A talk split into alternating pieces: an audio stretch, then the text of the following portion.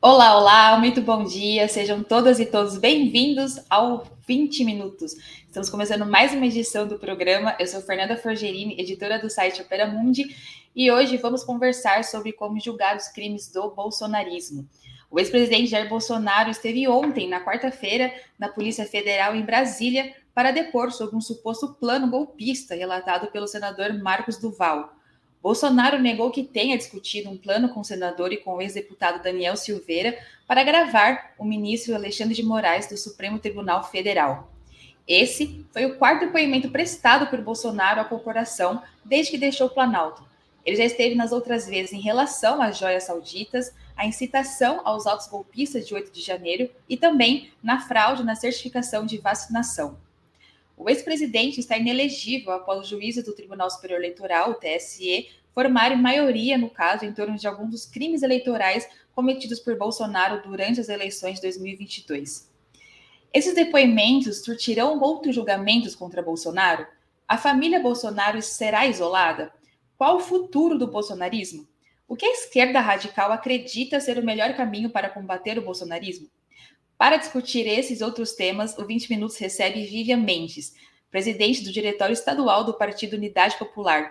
Candidata ao Senado nas eleições de 2022, recebendo aí 280 mil votos, Vivian é graduada em Comunicação Social pela Unesp e uma das fundadoras do Movimento de Mulheres Olga Benário. Vivian integrou a Comissão da Verdade e atualmente é membro da Comissão de Familiares de Mortos e Desaparecidos Políticos. A conversa hoje está imperdível e começa depois da vinheta. Aguarde.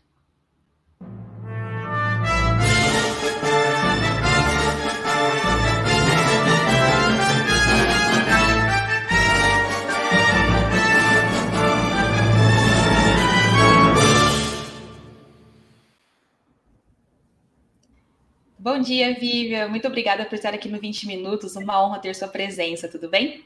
Bom dia, Fernanda. Eu que agradeço a oportunidade de participar aqui desse debate. Que eu já perguntei logo no começo se são só 20 minutos, porque para a gente falar tudo isso de Bolsonaro, a gente precisa de mais tempo, mas já fui tranquilizada de que a gente vai conversar um pouquinho mais aqui. Quero agradecer todo mundo Sim. que está participando também, a oportunidade de falar sobre esse tema tão importante aqui no nosso país. Sim, há, convidados aqui no 20 Minutos que falam para o Breno que esse 20 minutos é quântico, né? Então, assim, ele não fica no, nos minutos, ele vai se expandindo até uma duração razoável aí. Viva, antes de a gente começar nossa conversa, eu queria também é, agradecer aqui a audiência, quem está chegando, vinha comparecer ao 20 Minutos para conversar com a gente, mas também para que você que queira aí fazer uma pergunta, sua análise ou seu comentário pelo chat, você pode usar de preferência aí o super chat que é uma forma de apoiar Opera Mundi e também de conversar aqui com Vivian Mendes e com a galera do 20 Minutos.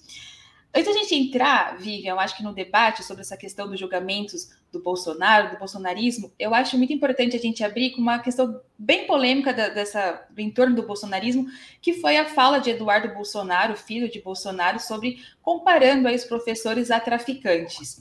O ministro da Justiça, Flávio Dino, ele pediu então que a Polícia Federal analise essa fala, né, seja investigado. E eu queria começar te perguntando se essa é uma forma efetiva de lutar contra o bolsonarismo, né, usando a justiça para aí, de fato, é, lutar contra essas falas, mostrar que é uma forma de mostrar que não estamos mais naquele período que tudo é possível de ser falado sem que você seja responsabilizado por isso, Vivian. Olha, Fernanda, assim, são várias questões. Digamos que lutar contra é, bolsonarismo, ou melhor, para dar assim o um nome mais assim expressivo do que significa essa política, que é uma política fascista. Né? Para a gente lutar contra essa, esse avanço da política fascista no nosso país, a gente precisa lançar mão de todas as medidas possíveis. Né? Então, é, fazer as medidas que são para além, né, digamos, ou uma expressão mais técnica do que esse, esse político, são as medidas judiciais, é, processuais, elas são muito importantes também. Né? Nós precisamos demonstrar, nós precisamos impondo derrotas para essa movimentação fascista no nosso país. Elas não são suficientes, na nossa opinião. Né? A gente precisa de uma organização muito mais profunda. Nós precisamos construir junto com a nossa sociedade uma, né, uma reação que seja de fato capaz de devolver o fascismo para o seu lugar, que é o esgoto da história. Né? Então, mas todas as medidas são importantes, tudo que a gente puder fazer em todos os campos são importantes, todos os espaços que nós pudermos ocupar para defender a democracia, né? para é, expressar o que significa essa política fascista, né? É, eu acho que são movimentações importantes, mas elas é, a gente precisa de muito mais. Né? Porque hoje o fascismo no nosso país, infelizmente, ele consegue movimentar uma parcela da população, ele tem alguma expressão de massas. É isso que a gente vem denunciando, né? É, pela unidade popular em todos os espaços que a gente está. Então, é fundamental que a gente tenha também uma expressão de massas antifascista no nosso país, né? Então, as nossas, os nossos recursos têm que ser muito mais amplos. A gente precisa derrotar o fascismo nas ruas, né? Com muita política, com muito envolvimento de toda a classe trabalhadora, né? Sim, é, nesse, nesse, nessa questão ainda, mas você julga positiva a, a, como poderia colocar, a iniciativa do Flávio Dino de pedir que seja analisada essa fala? Não, com certeza. Eu acho que ainda mais é isso que a gente espera, né? Assim, de um, de um Estado, né? O Flávio Dino é um ministro e tem essa, essa obrigação, digamos, né? Foi para isso que a gente votou nesse governo para derrotar Bolsonaro nas eleições. É fundamental que, do ponto de vista do Estado, ele cumpra também essa tarefa.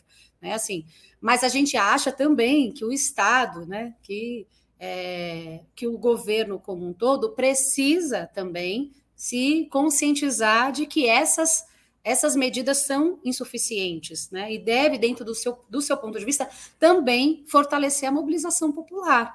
Se esse governo é, não se não se embasar, não se fortalecer né, a partir da grande mobilização popular, a, a, gente entende que eles ficam numa condição muito fragilizada. Então, esse, essa medida é insuficiente, inclusive, desse ponto de vista, mas é, é central. Né? É, foi para isso que a gente é, trabalhou tanto, tão duramente para derrotar Bolsonaro e eleger Lula no segundo turno. Né? Então, acho que todas essas medidas são importantes, sim, também, ainda que insuficientes. Sim, Vivian, agora voltando um pouco nessa questão da, do, do, depoimento de Bolsonaro na, nessa quarta vez na Polícia Federal, ele confirmou que se encontrou com o senador Marcos Duval, mas negou o plano para gravar Moraes. O, o ex-presidente, ele está conseguindo escapar de ser julgado nesse e em outros casos? Como você está avaliando essas, essas convocações de Bolsonaro à é, Polícia Federal, esses depoimentos, estão surtindo efeito?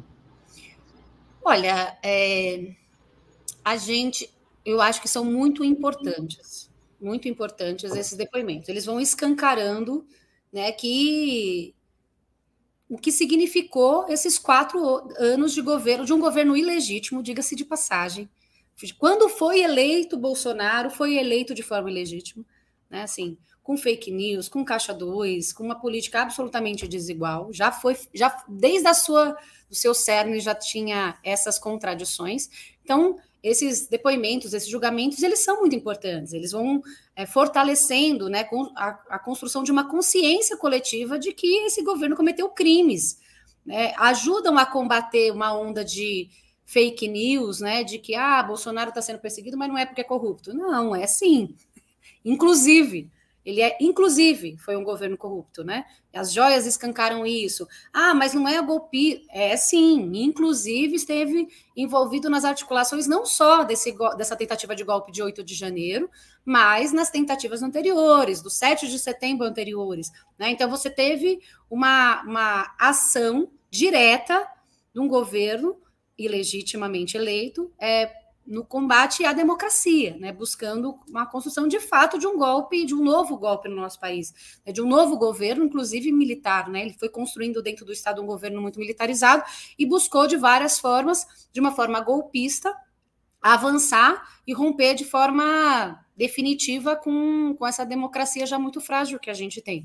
Então, essas, esses julgamentos, eles têm uma importância, né, assim, de, de das pessoas compreenderem isso, da gente criar uma digamos, uma narrativa social, né, já que está na, na moda aí o tema, mas de que esse é um governo que esse, este governo cometeu crimes, né? Bolsonaro cometeu crimes enquanto era presidente do país, não sozinho, porque nós queremos responsabilização de Bolsonaro e de todos os seus cúmplices, porque ele não fez isso sozinho, né? E que ele precisa ser julgado, ele precisa ser punido, de forma exemplar, né, para que o Brasil deixe de ser o país da impunidade. Então, tem uma importância grande. Né? Tudo que a gente olha isoladamente é pouco, na nossa opinião. Né? A gente precisa de muito mais. E, na nossa opinião, o grande elemento nesse momento que pode ser o divisor de águas, assim, realmente da correlação de forças nesse sentido, é de fato a mobilização popular, né? Porque a justiça, a gente às vezes fica, fica digamos, ganho para essa ideia de que a justiça é uma coisa muito neutra, ou, né, é, de, né, de que esse poder ele funciona um pouco dessa forma e tal, mas a gente sabe que não é verdade. A justiça, a justiça é uma expressão técnica de uma luta política que está dentro da sociedade. Né? E nós precisamos ganhar politicamente a sociedade pela punição de Bolsonaro. Esse é o elemento que pode fazer diferença nessa conjuntura. Se ele vai ser de fato condenado ou não, é a correlação de forças que vai dizer. Não é uma avaliação técnico-jurídica que vai resolver o nosso problema, né? Sim, é, Vivian, para puxando um pouco desse gancho, então, nesse sentido de, de mobilização social, de mostrar essa, essas punidades a Bolsonaro, Bolsonaro se tornar inelegível na sua avaliação ainda é pouco, digamos. É, é, foi um avanço né, de, de, de, punir os crimes eleitorais que ele fez em, em, relação à inelegibilidade. Foi por conta da reunião também que ele teve com os embaixadores na época das eleições, falando das urnas, enfim. É, ainda é pouco Bolsonaro ser inelegível? Não, muito pouco. O Bolsonaro se a gente fosse ser um pouquinho mais rigoroso na defesa da democracia, Bolsonaro não podia sequer ter sido deputado federal nesse país. E aí, só para relembrar a história, porque é importante a gente resgatar nossa memória, os familiares de mortos desaparecidos, né, como você me apresentou no começo, eu sou da Comissão de Familiares de Mortos Desaparecidos. Os familiares dos mortos e desaparecidos no Brasil denunciam Bolsonaro há 40 anos. Sempre denunciaram a postura dele enquanto deputado ainda né? porque Bolsonaro vem cometendo crimes recorrentemente, sempre usou do papel do, do espaço do parlamento, daquele espaço privilegiado, para cometer crimes, defender tortura, de, assim, é, intimidar os familiares sobre essa nossa luta né, de, em, em busca dos nossos desaparecidos políticos. Bolsonaro cometeu graves violações de direitos humanos, ele não podia sequer se manter como deputado.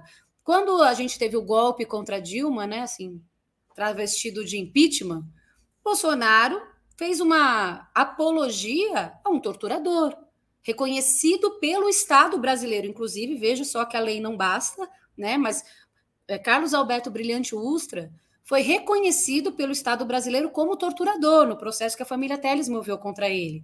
Né? Então, inclusive, continua um processo contra ele, que foi adiado recentemente, da família Merlino, né, que busca, é, inclusive, reivindica danos materiais, né, assim, reivindica seu, ter, ter, sofrido danos morais e materiais pelos crimes que o Ustra cometeu, crimes de graves violações de direitos humanos, não são crimes quaisquer, são crimes imprescritíveis. Né? E Bolsonaro, então, quando defende, né, quando faz apologia a esse torturador, né, usa desse elemento ali naquele momento, Bolsonaro tinha que sair preso dali, é inaceitável que numa democracia, numa suposta democracia, você tenha um deputado cumprindo esse papel e que nada aconteça com ele. Então, é, é a é, inelegibilidade de Bolsonaro é muito pouco. É assim, é, é, é uma vitória. Cada passo nosso né? Cada pequeno avanço é uma derrota para eles e nós vamos comemorar todos mas é muito pouco. Nós exigimos que Bolsonaro e seus cúmplices sejam presos. Não faltam argumentos, elementos para isso. O que falta, de fato, é uma correlação política que permita que a impunidade pare de ser uma recorrente na nossa né, na, na, na, política brasileira, historicamente, desde que o Brasil foi invadido pelos portugueses, na verdade, né, se a gente for fazer um resgate histórico. Então, a gente precisa avançar, e é fundamental. Nós colocamos isso no centro da nossa política nesse, é, nesse período, né? Assim, a gente tem se dedicado a isso, colocado essa pauta no centro do, da luta política da unidade popular todos os dias. É, a gente acha isso fundamental. Fizemos um debate sobre isso agora, final de semana passado, lá na Paulista. A chuva desgraçada, porque você sabe que São Pedro não não está do nosso lado, não é? Nunca chove nesse inverno, mas naquele do último domingo choveu muito e ainda assim a gente pôs centenas de pessoas na Paulista para discutir isso. A prisão de Bolsonaro, né? Então a gente não pode abrir mão dessa bandeira porque ele foi, porque agora ele é inelegível. Nós não vencemos. É, nós vencemos uma batalha, mas a guerra é dura ainda. Né? Sim, Vivian, nesse, nesse sentido, qual é o melhor caminho, né? Qual é o melhor avanço para se julgar os crimes do bolsonarismo? A gente debateu um pouquinho no começo, mas uh, uma iniciativa do Poder Judiciário ou do Ministério Público, que seria assim, como digamos, né, por iniciativa do Legislativo, a partir de uma CPI, por exemplo, ou por iniciativa do Executivo, que poderia aí promover uma comissão da verdade?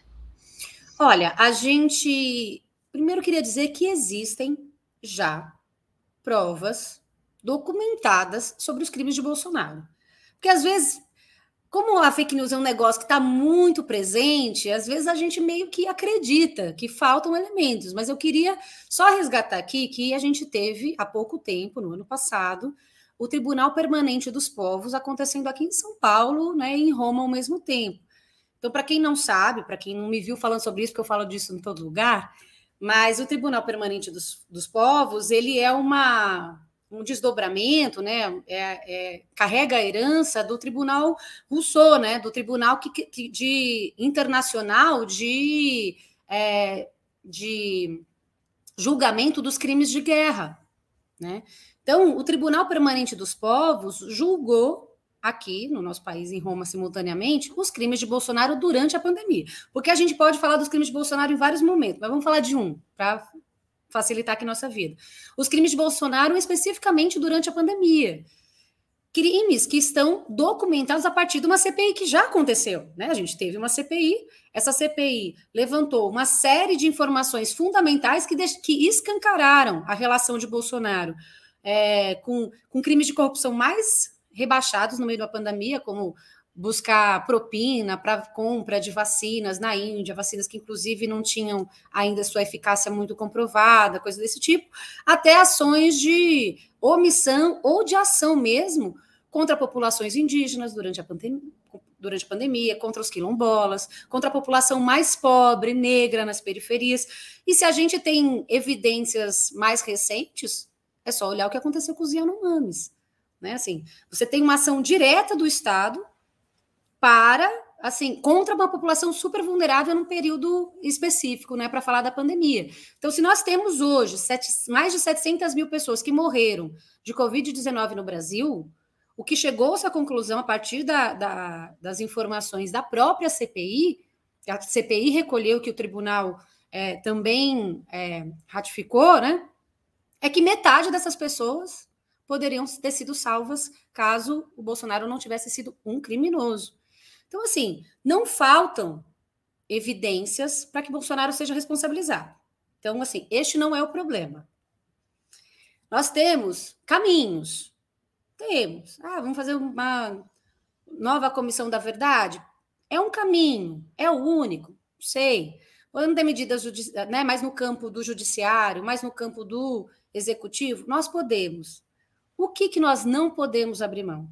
Nós não podemos abrir mão da luta, e eu queria reiterar isso, porque é, é exatamente isso que a gente pensa. Nós não podemos abrir mão de que a sociedade defenda isso. Esse é o elemento que falta. Qualquer caminho vai ser possível, desde que a gente coloque esse tema no dia a dia do nosso povo. Esse é o elemento que falta. E quero fazer aqui um paralelo, por exemplo né? Porque agora até gosto de quando tem uma oportunidade de explicar um pouquinho mais, falar sobre a questão da anistia no Brasil, porque agora tem uma palavra de ordem que tem a sua importância, que a gente até entende, que é sem anistia, mas ela simplifica uma coisa é, e assim a gente se preocupa um pouco, que é uma luta histórica nossa, que foi a defesa da anistia na ditadura militar, né? Assim, a gente teve uma anistia que não foi a que a gente exatamente defendeu, é verdade. Ela nem foi ampla, nem geral, nem restrita como a gente exigia, mas a gente teve uma anistia que foi conquistada fruto de muita luta naquele momento, né? Mas, enfim, a gente tem uma lei, a lei da anistia, que foi conquistada, né, assim, em 79, que é uma lei muito importante para nós, né, assim, foi construída a partir de mãos muito populares, comitês muito populares, uma participação protagônica das mulheres, uma luta muito importante. E como, há, como o Estado se vale dessa lei para anistiar os torturadores, parece que isso, então, foi uma, uma pauta errada, ou que a gente precisa de uma nova lei da anistia porque aquela não serviu. E, na verdade, na letra da lei, a lei da anistia nunca, jamais anistiou torturadores. Não está na letra da lei.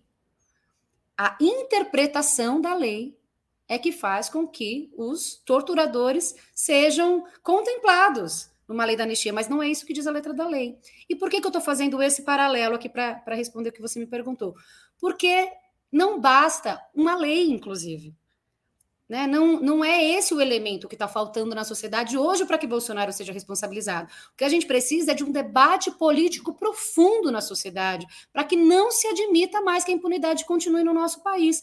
Porque aí nós vamos encontrar o melhor caminho possível. Todos, qualquer um vai ser possível, desde que a sociedade compreenda essa importância. E, na nossa opinião, infelizmente, não é toda todo o nosso campo, né, o campo da esquerda mais amplo, digamos assim, é que tem considerado esse tema como relevante, como, como importante ou como central na luta política. Né? Se fosse, a gente estaria ocupando as ruas defendendo isso, que é o que nós defendemos, uma nova jornada de lutas. Que a gente no Brasil inteiro ocupe as ruas dizendo que a impunidade tem que acabar e que prender Bolsonaro é assim, é emblemático desse ponto de vista, é fundamental, é a defesa mais profunda da democracia hoje. Essa é a pauta do dia hoje. Né? Nós continuamos defendendo, inclusive, a prisão dos torturadores do passado, que estão vivos até hoje. Né? Nós continuamos exigindo justiça de transição, nós continuamos exigindo a implementação das recomendações da Comissão Nacional da Verdade, das 29 recomendações. Nós, familiares, estamos cobrando todo dia, acabamos de soltar um manifesto, tem aí umas duas semanas, exigindo que o, que o, Estado, que o governo né, re, é, reimplante, né, re, eu esqueci a palavra agora técnica, mas reimplante a Comissão Especial sobre Mortos Desaparecidos Políticos, uma comissão que Bolsonaro extinguiu no apagar das luzes e que precisa ser reinstalada para que possa dar continuidade com a nossa luta. A gente quer saber onde estão nossos desaparecidos. Nós temos centenas que nós ainda procuramos, nós ainda não tivemos resposta. E a gente precisa que o Estado se movimente. Então a gente continua com essas bandeiras, mas não é todo o nosso campo que defende isso como central, e a gente acha que isso é o central na luta. Né? Nós precisamos colocar isso no centro do nosso debate. Para isso, a gente precisa que as pessoas ocupem as ruas né? e demonstrem que esse é um tema central. Então, é, é por aí. Eu falo muito, né, Fernanda? Você não pode. tá, tá, tá ótimo, Vivian. Acho que nessa pegada ainda também queria te perguntar é, olhando politicamente, qual deve ser o caminho do governo Lula de se antepor aos crimes envolvendo o ex-presidente? É, seria mobilização social? Seria, é, de fato, uh, apoiar as investigações contra o ex-presidente, o bolsonarismo? Qual deve ser esse caminho politicamente, Vivian? Não, é o que eu acho. Eu acho que todo mundo tem que estar defendendo a mobilização social, porque existe um, uma, um grande mito. Eu acho que são vários caminhos, tá? Assim, inclusive. Tô, tô simplificando, mas só para as pessoas falarem, ah, Vivian disse que é só isso. Não, são várias coisas. Quer saber o que combate o bolsonarismo? Políticas sociais que defendem o interesse da classe trabalhadora. Que não são, por exemplo, o arcabouço fiscal. O novo teto de gastos é uma política proposta pelo governo que vai na contramão da responsabilização de Bolsonaro. Nós precisamos de políticas, nós precisamos é muito importante, urgente e fundamental que esse governo apresente melhores condições de vida para a classe trabalhadora urgentemente. Nós não podemos correr o risco de ver o que nós estamos vendo em vários países. Gente, nunca, desde o fim da Segunda Guerra, tantos países no mundo foram dirigidos pela extrema-direita como a gente está vendo agora. Nós temos um, uma mulher pró-Mussolini dirigindo a Itália. É muito grave. A situação que nós vemos no Brasil não é um fenômeno local, é um fenômeno internacional. Então, nós precisamos olhar com responsabilidade para isso. E o que a gente viu acontecer no restante do mundo foi governos de direita ah, sendo derrotados nas urnas por governos de coalizão social-democrata e depois a extrema-direita voltando com força. Porque se os governos sociais-democratas não são capazes de apresentar condições melhores de vida para o nosso povo, a extrema-direita nada de braçada. E o arcabouço fiscal é isso, uma camisa de força do governo que está aí. Né? Que é, um, é uma medida muito mais engessada do que era o antigo teto de gastos, porque o antigo, antigo teto de gastos Bolsonaro furou várias vezes. Ele era um negócio assim que dava para burlar. O novo arcabouço fiscal, não. É uma sinalização para o mercado, é uma sinalização para os banqueiros, de que esse governo vai cumprir exatamente o protocolo que eles esperam. E não é possível. Não é possível, na situação que nós estamos vivendo hoje no nosso país, você agradar todo mundo. Essa é, é a realidade. E o nosso povo continua ainda passando fome. O nosso povo continua ainda pagando 115, pelo menos foi isso que eu paguei semana passada, infelizmente. No gás de cozinha aqui na minha casa, 115 reais. Então, assim, essa é a realidade, um aumento de salário mínimo de 18 reais. Isso não é o suficiente para garantir que as famílias possam se alimentar com melhor qualidade. Nós ainda temos um trabalho muito grande. Né? Então, é, para a gente combater né, voltando aqui, para não parecer que eu estou falando loucura, mas para a gente combater de fato essa movimenta, movimentação fascista, esse avanço do fascismo, para a gente poder de fato enterrá-los, poder de fato garantir a punição de Bolsonaro, nós precisamos de políticas sociais fortes, contundentes. Nós precisamos lutar contra as privatizações. Aqui no estado de São Paulo, que os bolsonaristas estão aqui, né? Aqui em Minas, no Rio, inclusive, dirigindo aí os governos dos principais estados economicamente do nosso país. Nós temos bolsonaristas aí vendendo tudo a preço de banana. Né? Então, assim, que condições de vida reais nós vamos trazer para o nosso povo em pouco tempo? Então, para lutar, para derrotar o fascismo, para lutar, para punir Bolsonaro, que é central, nós precisamos, ao mesmo tempo, lutar por melhores condições de vida para o nosso povo. Né? Então, é fundamental que essa discussão esteja presente e que a gente faça, é, que, que não, não se assuste, não tenha medo da mobilização popular. Sabe, existe um medo, um receio. Ah, não, mas isso pode criar uma certa é, enfim, um rebuliço social, mas é do rebuliço que nós estamos precisando. Porque se a gente não criar um, um rebuliço social ao nosso favor, o fascismo pode criar um rebuliço social a favor deles. Isso nós não podemos aceitar. Né? Eu estava falando que domingo a gente esteve lá na Paulista, depois vocês procuram aí nas redes para ver a, a, nossa mobilização. Mas, ao mesmo tempo, Fernanda, na Paulista, no dia 9 de julho, teve uma movimentação da direita. É verdade que não foi tão grande, mas se não tivesse a nossa ali naquele dia ao mesmo tempo, quem é que tinha feito movimentação no 9 de julho em São Paulo? A direita. Com um carro de som grande. Tinha pouca gente, é verdade? Até tinha pouca gente. Estava chovendo, né? Nosso povo, nossa militância, que é a guerrida vai na chuva mesmo. A deles, pelo visto, nem tanto. Mas quem que ia ter vencido as ruas naquele dia? Quem que ia estar tá se gabando? Eles. E nós fizemos uma movimentação, sei lá, 30, 20, 30 vezes maior que a deles, né? A gente tinha, sei lá, pelo menos tinha algumas centenas de pessoas na rua, enquanto eles tinham algumas dezenas. Mas é muito importante que a gente siga nesse num crescente de mobilizações e que a gente não tenha medo de colocar as pessoas na rua, né, para não criar um clima. Nós precisamos sim de um clima quente na sociedade a nosso favor, porque se a gente ficar esperando eles se movimentarem para a gente reagir, a gente já entra na defensiva. Nós precisamos nesse momento jogar na ofensiva. Nós estamos na ofensiva. Nós precisamos estar. Tá. tá tudo, né? Temos vários elementos para isso. Aliás, tem uma coisa que eu não falei. Posso falar mais uma coisinha? Está muito comprida a minha resposta. Claro, por favor. É que a, a, gente falou, né, quais são os caminhos, né, da gente prender Bolsonaro, e eu falei do Tribunal Permanente dos Povos, né, que julgou e que, né, assim, no, no processo é, julgou Bolsonaro por crimes de graves violações de direitos humanos, crimes de lesa é, humanidade e indicou a punição de Bolsonaro. Mas só lembrando também que o Brasil foi condenado na Corte Interamericana de Direitos Humanos a punir os torturadores da ditadura, a seguir com as investigações sobre os crimes, a identificar onde estão os nossos desaparecidos. Existem mecanismos, inclusive jurídicos, para que a gente possa avançar contra a impunidade. É, o que a gente precisa mesmo é de muita mobilização social.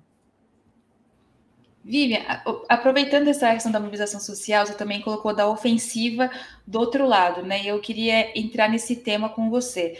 Uh, como você colocou, essa questão, esse avanço da extrema-direita, não só no Brasil, mas também internacionalmente, é, é, é esperado isso no sentido, assim, olhando para o Brasil, no cenário que Bolsonaro esteja sendo julgado pelos crimes de corrupção, pelas violações cometidas no seu governo, enfim, é, devemos esperar um aumento da agressividade dos diferentes setores bolsonaristas, isso incluindo aí forças armadas, polícia. Se sim, quão grande poderia ser esse risco é, tanto para a esquerda quanto para o governo Lula, é, essa ofensiva, como combater também essa ofensiva a partir desses julgamentos contra Bolsonaro? Olha, Fernanda, é, não que eu seja uma especialista em guerra, mas estudo o mínimo que eu acho que uma pessoa que se propõe revolucionária, que eu me proponho, o nosso partido se propõe, é, precisa. Né? Não sou, assim, digamos, é, especialista em táticas de guerra. Mas, para nós, risco é a gente não fazer nada. Porque eles estão avançando. Eles não estão parados. Essa é que é a realidade. Eles não estão parados, eles não estão intimidados.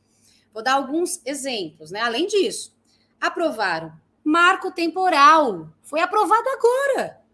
Como é que a gente vai dizer que eles estão parados? Aprovaram o arcabouço fiscal, segundo seus interesses. Aprovaram uma reforma tributária, toque de caixa, que garante os privilégios. Então, nesse campo político mais geral, eles estão em movimento, eles não estão parados. E nas ruas, eles também se movimentam. Porque eu falei aqui que domingo a gente fez essa atividade ali na Paulista. No sábado, você tem uma ideia, a gente, inclusive, sábado no final, vou fazer um mexãozinho convidar as pessoas. Tá lá na minha rede também, viu, gente? Porque nós vamos fazer uma resposta, né? Na verdade, um ataque. Mas a gente, a gente tem um jornal, quem não, quem não conhece, conheça o Jornal A Verdade, denunciando aí o trabalho escravo, garante lucros aos mineiros até hoje, né? Essa é a capa do nosso jornal dessa quinzena. A gente vai com toda a nossa militância, enfim, para as ruas. A gente tem o dia da Brigada Geral e a gente vai com muita gente fazer agitação política nos trens, nos bares, nas praças, etc. No sábado, nós fizemos uma agitação política com esse tema, né, sobre como a reforma trabalhista significa a ampliação do trabalho escravo no Brasil. Bem, é isso que essas reformas que, é, que nós precisamos defender urgentemente que elas sejam revogadas imediatamente. Né? Mas, enfim, fora o parêntese, estamos no sábado nas ruas e a gente faz uma, uma brigada já hoje, é uma das maiores brigadas que a gente tem no Brasil, que é na, na Praça da Liberdade. É um lugar onde a gente vai com a militância sempre, todo sábado a gente está lá, assim, né? Enfim, com os militantes e a gente vende muito jornal. É uma brigada grande, né? A gente leva sempre um megafone e tal. E nesse sábado, é um grupo de, de jovens, digamos, mas devidamente fardados, né? Assim, com as suas roupinhas parecidas, com uma bandaninha verde, filmando, chegaram e agrediram nossos camaradas na brigada. Fizeram de forma organizada, ainda que razoavelmente amadora. Mas se amadora, né, porque, porque eles foram, porque nós conseguimos ir atrás, a gente fez a polícia prender, algemar e levar para a delegacia. Então, assim, foi amador, digamos. Mas veja que existe uma articulação, porque foi organizado. Eles sabiam o que fazer, eles estavam gravando para quê, eles chegaram. Né? Então, ele... e o que, que nós vamos fazer, então? Uma movimentação dessa?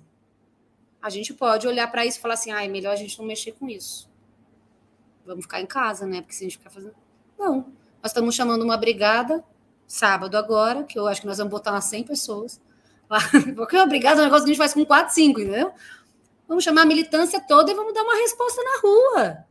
Eles não podem nos intimidar. Essa é que é a questão. O fascismo, ele precisa de alguns elementos para se, se instaurar. Ele precisa de várias coisas, mas o fascismo não pode abrir mão de do medo. É fundamental.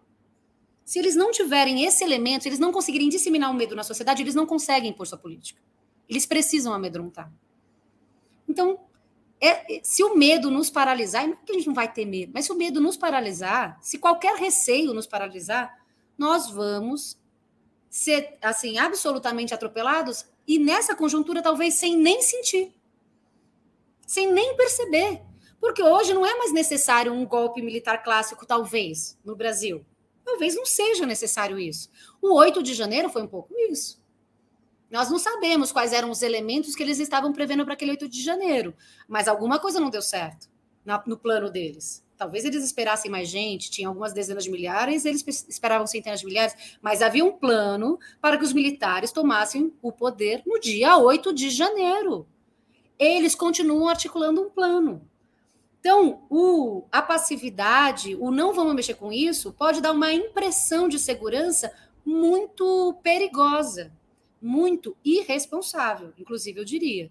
Porque a gente precisa estudar história, a gente precisa compreender os fenômenos como eles aconteceram para a gente se preparar para a conjuntura que a gente está vivendo. E se nós formos responsáveis, se a gente for estu estudar a história da nossa classe, nós vamos ver que nos acovardar ou nos ou, ou ter uma ação mais comedida, buscando não inflar o inimigo, não é uma tática que deu certo em lugar nenhum do mundo. Nunca deu certo. Por que, que a gente acha que vai dar certo agora? Não está dando certo. Ela já está nos, é, nos engessando. Ela já está nos engessando, essa política. Porque ela já vem sendo implementada.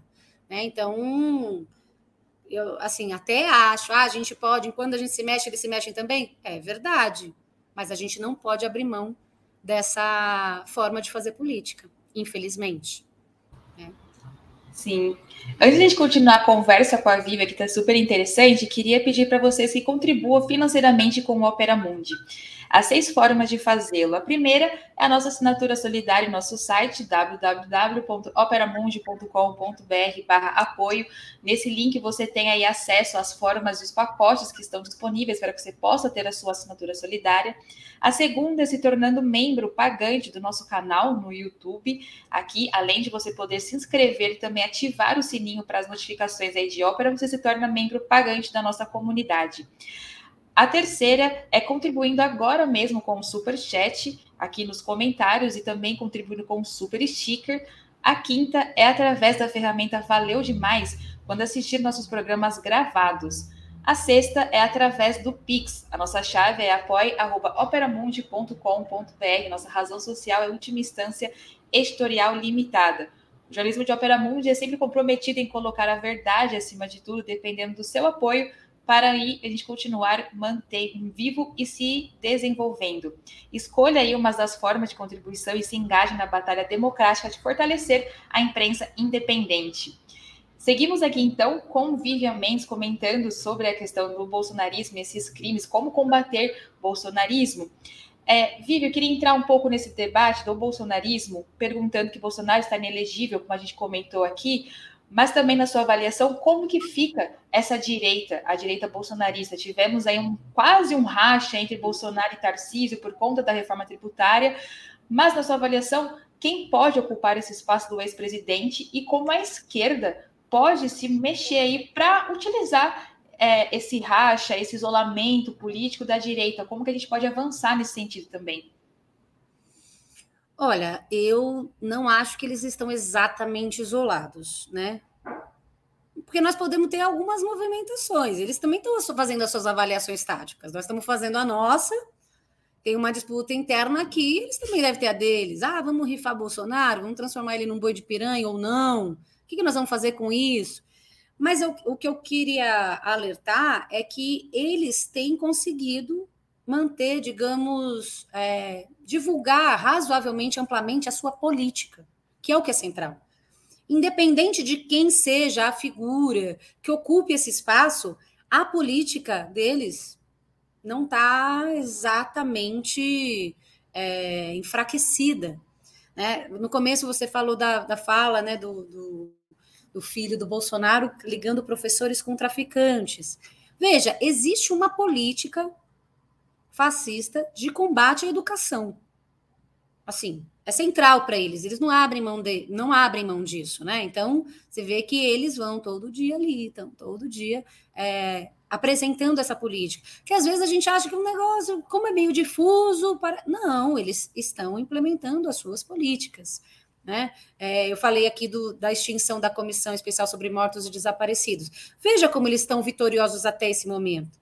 Bolsonaro extinguiu a comissão, Bolsonaro está aí respondendo, todo arrebentado, como a gente está vendo, digamos assim, inelegível, mas a comissão não foi instaurada novamente. Então, até agora, nessa batalha, eles estão vencendo. Nós não conseguimos. E para nós, familiares, isso é central. Né? Então, veja que eles vão e eles vão garantindo a sua política naquilo que eles acham que é fundamental. Porque Bolsonaro nunca abriu mão desse debate sobre a impunidade da ditadura, por exemplo. Ele estava sempre ali alimentando, né? Quando ele solta aquela fake news dizendo que é Fernando Santa Cruz, não sei se vocês lembram um pouco disso, mas foi uma polêmica da época. Falou que Fernando Santa Cruz não foi morto pelos militares, foi morto pelos seus companheiros, por exemplo. A troco de que ele vai falar disso? Eles não abandonam essa, essa política, entende?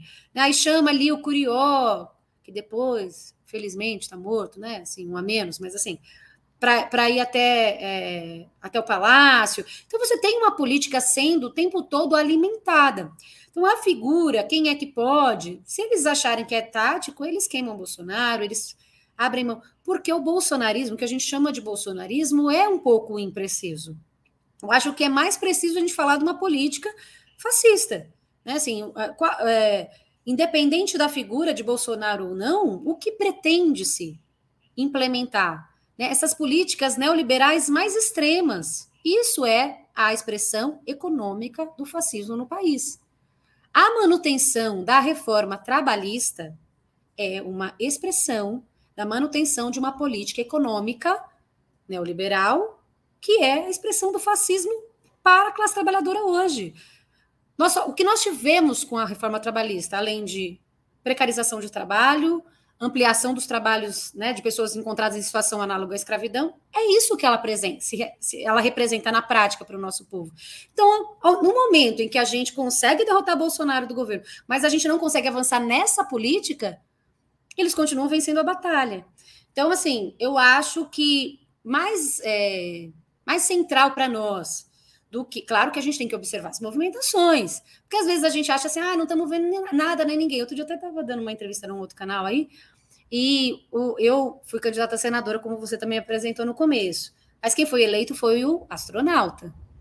Ninguém ouviu falar do astronauta. Você viu alguma coisa dele? Eu nunca vi ele.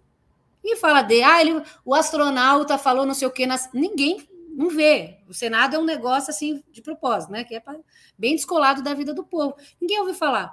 Mas ele teve em Bauru, ele é de Bauru, né? Eu sei porque estudei em Bauru, então ficar acompanhando as coisas que acontecem em Bauru, fiz faculdade lá.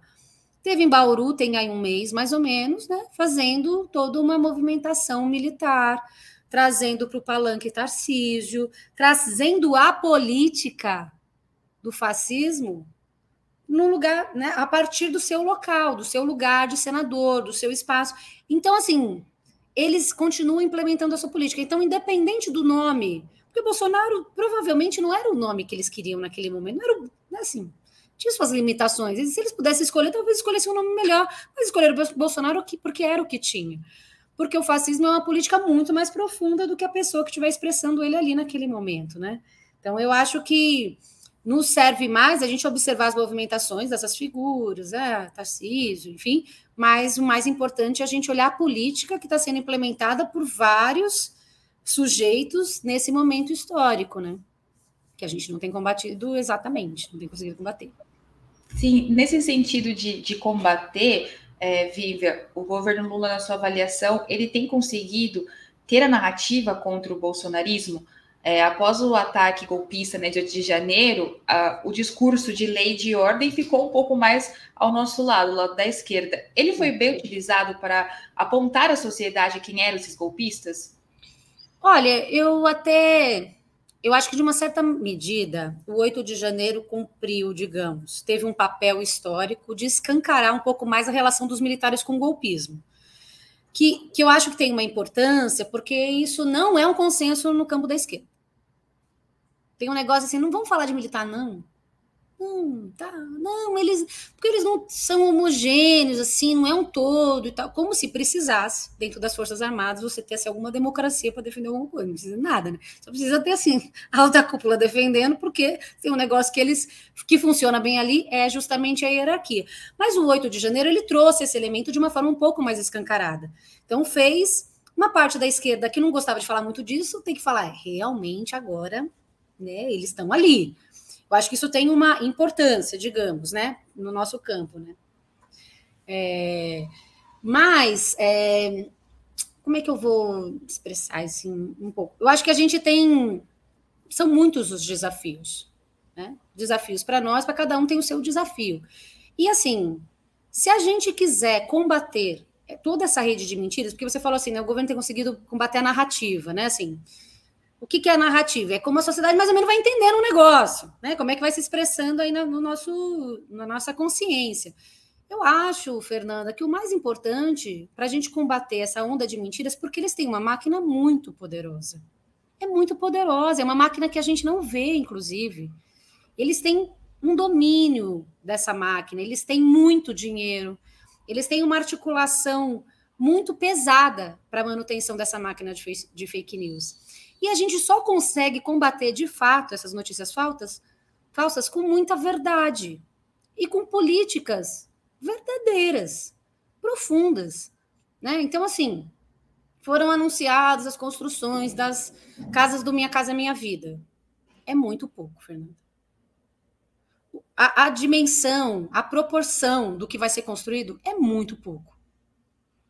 Então, assim, não basta só a gente combater, digamos, no campo das ideias. A gente precisa ter medidas muito concretas. Se a gente quiser, de fato, colocar os mentirosos na defensiva, se a gente quiser escancarar essas, é, essa mentira, a gente precisa combater com uma, uma verdade muito materializada e ela não está só nas nossas ideias, porque as nossas ideias, a gente sabe, elas são muito melhores, elas são muito mais democráticas, elas são muito mais civilizadas. Né? Nós estamos, é um combate da civilização contra o caos, né? Assim, mas isso não é suficiente para a gente convencer aquele trabalhador que está saindo de casa. Eu sou de Guaianazes, nasci e me criei em Guaianazes. Se você for pegar o trem ali na estação, perto da minha casa, José Bonifácio, ali, às 5 da manhã, está lotado o trem às 5 da manhã.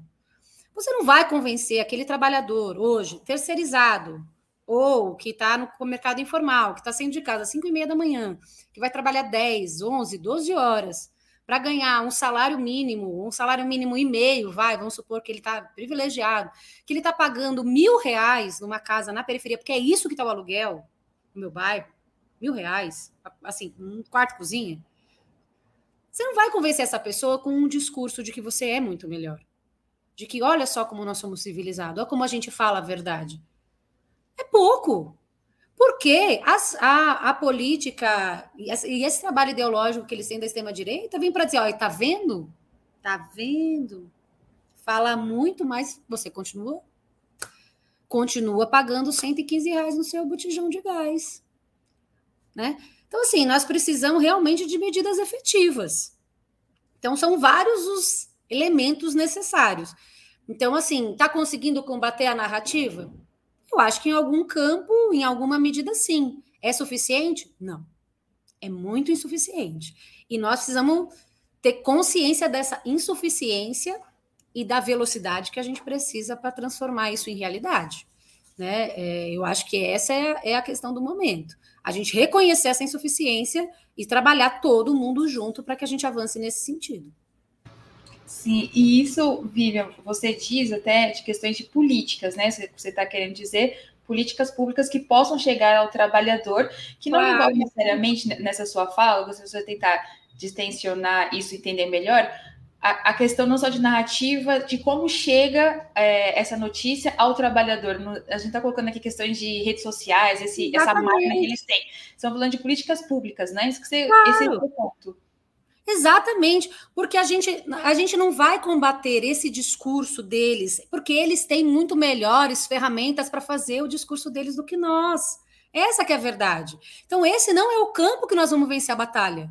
Nós precisamos vencer a, a batalha no nosso campo, que é o campo material, é o campo da vida real, é o campo das políticas. Nós precisamos de emprego digno para as pessoas. Nós precisamos aumentar, nós precisamos dobrar o salário mínimo no Brasil, gente é muito defasado. É isso que nós precisamos fazer. Nós não podemos. É, não é no campo do debate ideológico é, que eles têm vencido que a gente vai conseguir convencer o nosso povo, né? Assim, é, não, não é a gente fazendo sinceramente, honestamente, não é, é o Ministério da Igualdade Racial, por exemplo, fazer, enfim, um, um, um canal no, no Spotify. Desculpa é importante, é um debate cultural fundamental, mas nós precisamos de políticas efetivas de combate ao encarceramento em massa do nosso povo hoje no Brasil. Nós precisamos de políticas efetivas que impeçam que a polícia militar mate o povo na periferia como faz hoje.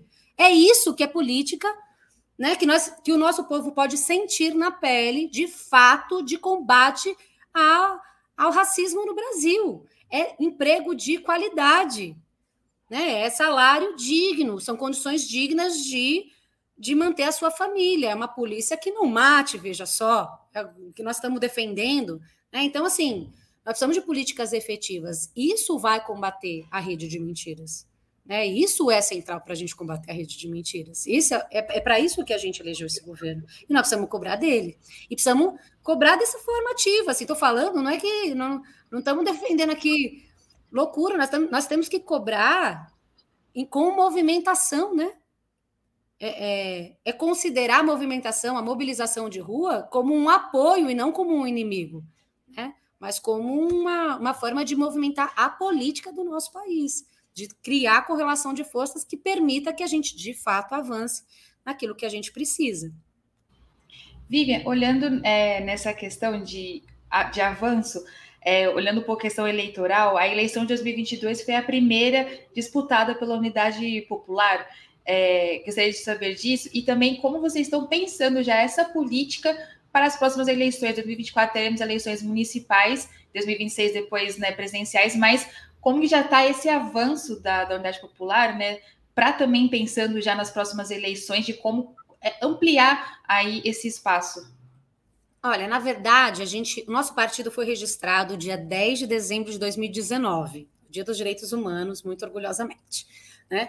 Então a gente participou do processo eleitoral de 2020. Mas assim, foi isso. 2000, final de 2019, aí em março veio a pandemia, aquela né, causa, e a nossa primeira eleição foi nessas condições em 2020. Inclusive, eu fui pré-candidata a prefeita em 2020 e a gente acabou retirando a minha pré-candidatura e tal. Enfim, tivemos só candidatura a vereadores naquela época, né? E ainda é, de uma forma que a pandemia estava no seu ápice, né? Foi uma situação mais complicada para nós que fazemos política na rua, né? Então, que nos fez sentir aí bastante dificuldade, bastante desafio. Mas a eleição de 2022 foi a primeira eleição nacional que a gente participou, né? É uma outra eleição, foi uma outra experiência e para a gente foi muito importante. Né? A gente avalia muito positivamente nosso, a nossa participação nesse processo eleitoral, porque a gente fez das nossas campanhas todas trincheiras de luta contra o fascismo no Brasil. Né? A campanha do Léo Pericles e da Samara Martins, que eram nossos candidatos à presidência, né? Aqui em São Paulo, a gente teve minha campanha para Senado, mas a gente teve Carol Vigliar para governo, né? a gente teve a Isis Mustafa para deputada federal, Amanda Bispo e Lígia Mendes para deputadas estaduais. Então, a gente, só isso, inclusive, e só mulher. a gente fez uma, uma campanha muito concentrada no que era o nosso inimigo e qual era a nossa tarefa histórica naquele momento. E eu acho que teve para a gente uma. A gente faz um balanço positivo, porque a gente pôs no centro do debate uma discussão que a esquerda não quer tratar muito. Em todas elas, inclusive, porque ninguém ficou falando desse negócio de fascismo, quase, né? Enfim. E na campanha para Senado, né? Para falar um pouco mais aí da campanha, como a gente desenhou essa. Como a gente pegou o programa da UP, que é o nosso programa de partido, e materializou nessas nossas campanhas é, em 2022, a gente colocou no centro da, da minha campanha os direitos das mulheres, mas colocou com protagonismo o direito, né, os direitos reprodutivos, a justiça reprodutiva, né, o direito à legalização do aborto, que é um tema que a esquerda nem gosta de falar, né, porque não dá voto, confusão babilônia, e a luta contra a impunidade a gente colocou no centro da minha campanha, né? Punição para os torturadores do passado e do presente, punição para Bolsonaro. Nós fizemos isso no centro do debate, que também é uma coisa que a esquerda fala assim: ah, esse negócio de punição, gente, vira a página, né? Nós familiares estamos ouvindo há anos isso aí, vamos virar a página, vamos virar a página, né? Eu falei aí no começo que a gente denuncia Bolsonaro há 40 anos, mas sem eco. Né? Há 40 anos a gente fala com esse campo da, da esquerda aí mais institucionalizado, digamos assim, há mais tempo, denunciando o Bolsonaro sem eco, sempre dizendo, não, mas ele é maluco, não, não sei o que, não sei o né? E a gente sempre nessa luta contra a impunidade. E a gente pôs isso no centro da campanha e a campanha foi muito boa. Né? A gente teve mais de 280 mil votos para o Senado, sem tempo de TV e sem um real. Né? Uma campanha, porque a gente recebe um 0,06% de fundo eleitoral e nada, 0%, 0,0% de fundo partidário. Então, uma campanha extremamente desigual e tivemos aí uma expressão eleitoral importante, né? Conseguindo, inclusive, mais votos do que Aldo Rebelo, né? que foi ministro, foi deputado muitas vezes, inclusive tem uma posição em relação à, à questão da impunidade vergonhosa no nosso país, né? Um grande é, lobista de milico, né? Então foi e teve tempo de TV, teve muito dinheiro de campanha, né, pelo PDT, e a gente conseguiu uma, uma expressão em votos maior. Então, para nós, isso representa que existe, sim, um eco na sociedade para isso que a gente defende. Né? Então, nós não estamos isolados, nós só não estamos exatamente todo mundo junto, organizado e fazendo as coisas. Mas existe um apelo, né? A sociedade é capaz de compreender isso e de, inclusive, votar nisso numa eleição. Né? Ainda mais, e numa situação muito difícil, que foi uma, é, uma campanha baseada em muito medo, muito polarizada. Né? Então, um voto ali dificinho, né? As pessoas falam, não, mas eu vou votar esse crânio, porque eu não quero que o astronauta se eleja. Enfim, né? Uma discussão que veio nessa questão do, do voto útil, que um dia eu vi aqui só para discutir isso, porque esse negócio de voto útil é um grande atraso para, enfim, né, para o pro programa da esquerda no país, na, na, nossa opinião.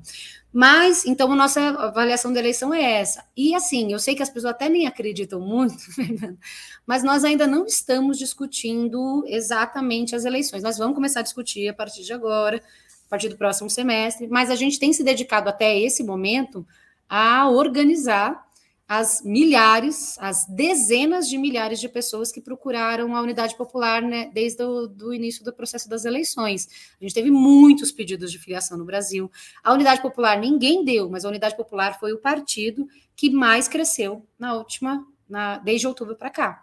Né, porque o, o TSL faz a cada quantidade de meses aí uma avaliação dos filiados, e a unidade popular de outubro para cá, ou seja, né, das eleições para cá, a gente cresceu 90%. O partido quase dobrou no Brasil. Claro que nós somos menores, a gente sabe, né, em números gerais, então isso é diferente, mas proporcionalmente nós somos o partido que mais cresceu.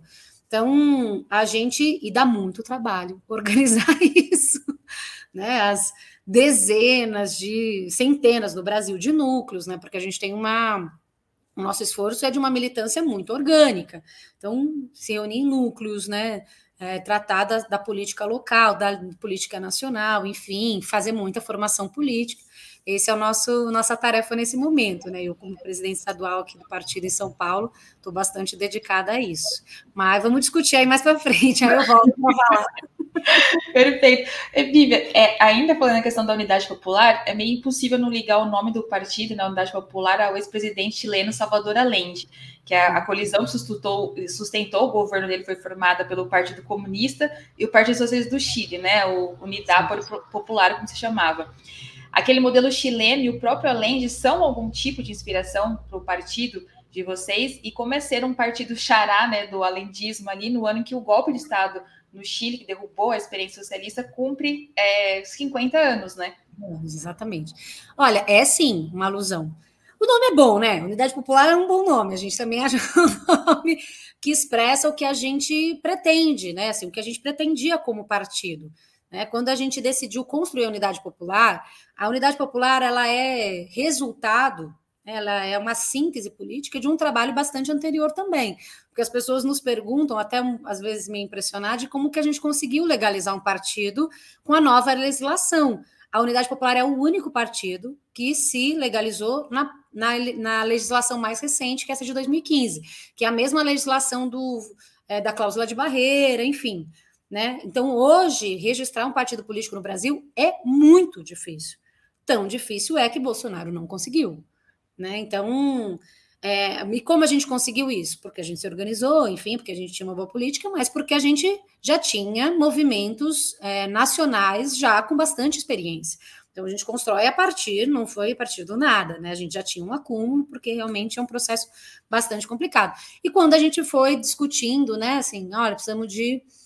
O que, que a gente precisava? A gente falou, nós precisamos construir um partido de massas no Brasil, né? Que tem esse caráter, e agora esse ano é ano de congresso, nós estamos, a nossa, a, a, gente se propõe a construir o partido de massas antifascista do Brasil, Essa é a nossa tarefa histórica, na nossa opinião, nesse momento. Essa é a palavra de ordem do Congresso da Unidade Popular que vai acontecer em novembro desse ano. Então, a gente se propôs a isso, construir um partido de massas mesmo, né, mas com essa política, um partido revolucionário, um partido antifascista, um partido é, na defesa profunda do socialismo, né, muito é, muito embasado aí na, na, nossa teoria, né, no materialismo é, histórico, né, no marxismo-leninismo, que é o que nos orienta. Então, a gente decidiu construir um partido com essas características do nosso país. Né, e nós estamos aí nessa, nessa tarefa árdua histórica, mas a gente é, e é fundamental para os revolucionários, para as revolucionárias, a gente também beber na fonte das experiências latinas, né? No mundo inteiro, mas na América Latina, nós estamos aqui também, né? Então, é uma forma também de homenagear é, um esforço que foi feito no Chile naquele momento, que foi também golpeado depois, né?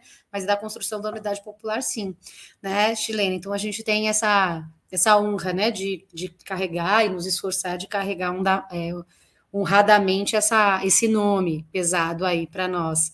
É, e tanto esse, esse, esforço internacional é, é importante para nós, a gente vai fazer agora, dia 21 a 23 desse mês, acompanhei nas redes, é um encontro de mulheres latino-americanas e caribenhas em Brasília, que o Movimento de Mulheres Olga Benário, do qual eu faço parte honradamente, é, é, o que, é quem convida aqui no Brasil, né, mas a gente tem uma rede internacional de movimentos de mulheres né, na América Latina e Caribe, e a gente está construindo junto, não é um evento do Olga, é um movimento dessa articulação internacional, e a gente está construindo uma, um encontro na, é, no Brasil, né, que já tá, foi adiado por causa da pandemia, era para a gente ter feito há mais tempo, mas que nesse momento é uma oportunidade importantíssima da gente ouvir as colombianas dizerem para a gente como é que o governo da Colômbia tem feito exatamente, exatamente assim, né, com as suas especificidades, mas tem colocado isso, fortalecido a mobilização popular para combater uma tentativa de golpe.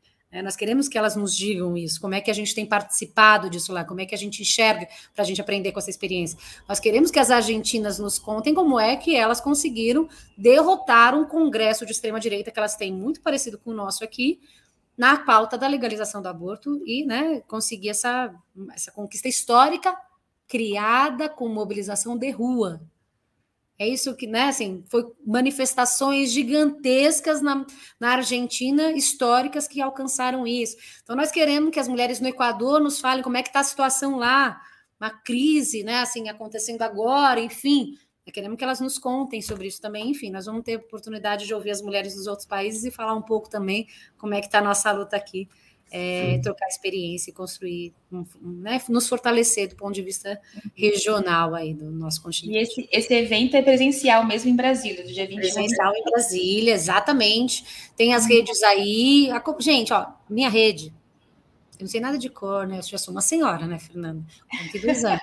Eu não sou, tô assim com aquela memória. Mas a minha rede é vivianmendes.oficial. Gente, acompanha por lá que eu fico colocando as coisas do encontro para a gente Aí põe a página do encontro também para a gente poder. Aí, obrigada.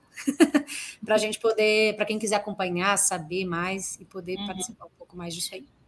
Perfeito.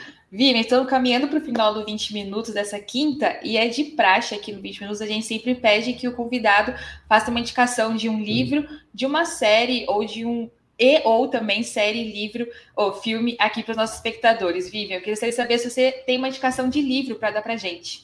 Eu tenho uma indicação ótima de livro para dar para vocês.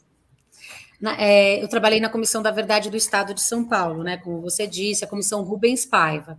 Uhum. Essa comissão, gente, fez um trabalho muito importante, viu? Então, recomendo para que as pessoas vão lá no, no, site da Assembleia Legislativa de São Paulo para poder ver o relatório. Tem transcrição de todas as audiências, é muito documento, fora o relatório, que foi o que a gente produziu de síntese, também tem a transcrição das audiências, é um material gigantesco. Mas a gente fez um trabalho que eu me orgulho bastante, que é esse livro aqui, que se chama Infância Roubada. Né, as crianças atingidas pela ditadura militar do Brasil. Aí, essa fotinho tá melhor. Esse é um livro que a gente produziu a partir de, um, de uma série de, de audiências públicas, né? Um seminário, a gente reuniu, né? Essas audiências públicas ouvindo crianças atingidas pela ditadura, é, que hoje são todos adultos, mas em condições bastante diferentes. São 44 histórias né, contadas por essas pessoas, né, que, que eram crianças durante a ditadura e falando das suas experiências. É um livro muito rico, bem bonito, tá? É grandão, vocês, como vocês podem ver, tem um trabalhão para carregar, mas ele tem muita fotografia, ele é um, é um livro, assim, bonito, pesado, assim, bom de conteúdo, não é uma coisa simples, mas é um, é um livro muito importante. Traz uma memória importante que muitas vezes fica apagada aqui no nosso país sobre quais, né, como, como a ditadura foi cruel de vários pontos de vista, né? E apesar dele não ser um livro vendido, assim, que a gente tem facilidade para ter um assim, físico, no site da Assembleia Legislativa a gente tem uma versão digital dele, então todo mundo pode acessar, pode ver, e acho que vale muito a pena. Boa. Infância Roubada, então, a indicação de livro e de audiovisual de série ou de filme, você também tem pra gente, Vivian? Isso, aí, olha, série, eu não sou uma pessoa que vê muita série. Só vi durante a, quando eu tive Covid, que aí eu fiquei presa dentro de casa e vi série, mas eu não sou uma, uma, uma, uma, acompanhante, assim. Mas eu vou indicar um filme, um documentário, na verdade, que se chama Cidadão Boylicen, né? Que o Boylicen era o grande executivo aí do Grupo Ultra, né? É, e foi um, uma, uma, personagem muito importante daquele momento, e esse documentário ele escancara um pouco disso, que também às vezes fica meio escondido, que é a relação dos empresários, né, dos grandes capitalistas do Brasil com a ditadura militar. E esse documentário fala um pouco mais sobre, fala através dessa figura, dessa relação intrínseca entre os militares e, os interesses do grande capital no país e vão apresentando isso através dessa história do cidadão Boyce. Né? E depois ele acaba sendo justiçado por um grupo de militantes, é, porque ele, ele era um sádico, acompanhava sessões de tortura, enfim, recolhia dos outros é, grandes empresários recursos para manter os órgãos clandestinos de repressão, né? Porque a ditadura não era só os órgãos oficiais, também foi criando a UBAN, né? É, a Operação Bandeirante, que ficava aqui em São Paulo no Totói, depois virou DOICOD, por muito tempo foi uma, um organismo clandestino, financiado pelos empresários, né? Então, a gente tem uma relação que fica um pouco mais escancarada nesse documentário. É facílimo de achar na internet, vale a pena pesquisar e conhecer um pouquinho. Sim. É, perguntaram de quem é a autoria desse documentário. Eu não estou conseguindo ler, acho que é Shao. Eu não estou conseguindo ler na imagem, não, mas. Menos, vamos pesquisar aqui, enquanto a gente. É, sabe, a produção aumentar a tela, daí eu acho que a gente consegue já ver é, o nome certinho de quem é dirigido o cidadão. Cidadão Boyle e vive, sabe? O nome difícil, hein? Shine Letvisky. Shine Letvisky, perfeito. Então, aqui, mandaram para mim, Shine Letvisky, perfeito. Então, Vivian, essas são as indicações de Vivian Mendes no 20 Minutos de hoje. Vivian, queria te agradecer imensamente pela sua participação aqui no 20 Minutos. Foi muito importante, uma conversa, assim, saudável. É, muito obrigada que você volte mais vezes para o 20 Minutos. Fernanda, eu que agradeço, agradeço muito o espaço, a oportunidade de falar para as pessoas, trocar ideia, falar das coisas, das nossas preocupações, mas também falar das nossas aspirações. Eu tenho certeza que nós somos capazes de derrotar essa movimentação fascista no Brasil. Não, eu não tenho nenhuma dúvida de que é possível. O nosso povo já fez demonstrações em momentos muito importantes da sua capacidade de enfrentar e de derrotar o fascismo, né? Então eu tenho, tenho bastante de convicção de que é, é de que é possível, que a gente só precisa se organizar direitinho e convidar todo mundo aí para, enfim, né? Participar. Acompanhe a gente nas redes, gente. Nós estamos chamando mobilizações de rua. Nós fizemos essa domingo que eu falei. A gente vai fazer no dia 19 nos bairros mobilizações, chamando as pessoas, discutindo essa questão de prisão de Bolsonaro, as reformas, né, o arcabouço fiscal. Vamos fazer dia 27 uma unificada aqui em São Paulo também, na Avenida Paulista, em frente ao Banco Central. Então, tô acompanhe pelas redes, porque nós vamos fazer bastante coisa ainda. Quem quiser participar no sábado de uma brigada antifascista gostosinha, de verdade, legal. Vai ali na Praça da Liberdade, vai me encontrar lá às nove da manhã. E nós vamos fazer uma, na verdade, às dez da manhã. E vamos fazer uma brigada importante lá. Então, estou convidando todo mundo que quiser participar, trocar uma ideia com a gente também. Obrigada. Obrigada, Viva, que você volte mais vezes. Esse foi o 20 Minutos. Voltamos nessa sexta-feira, às 11 horas, com 20 minutos também sobre a guerra na Ucrânia. Mas hoje, às 19 horas, tem outubro, com falando também sobre Estados Unidos irão para a guerra por Taiwan, que tem mediação de Breno Altman. Muito obrigada a todo mundo que acompanhou a gente por aqui, pelos seus comentários, análises e também as contribuições. Muito obrigada, uma boa semana para todos e até logo.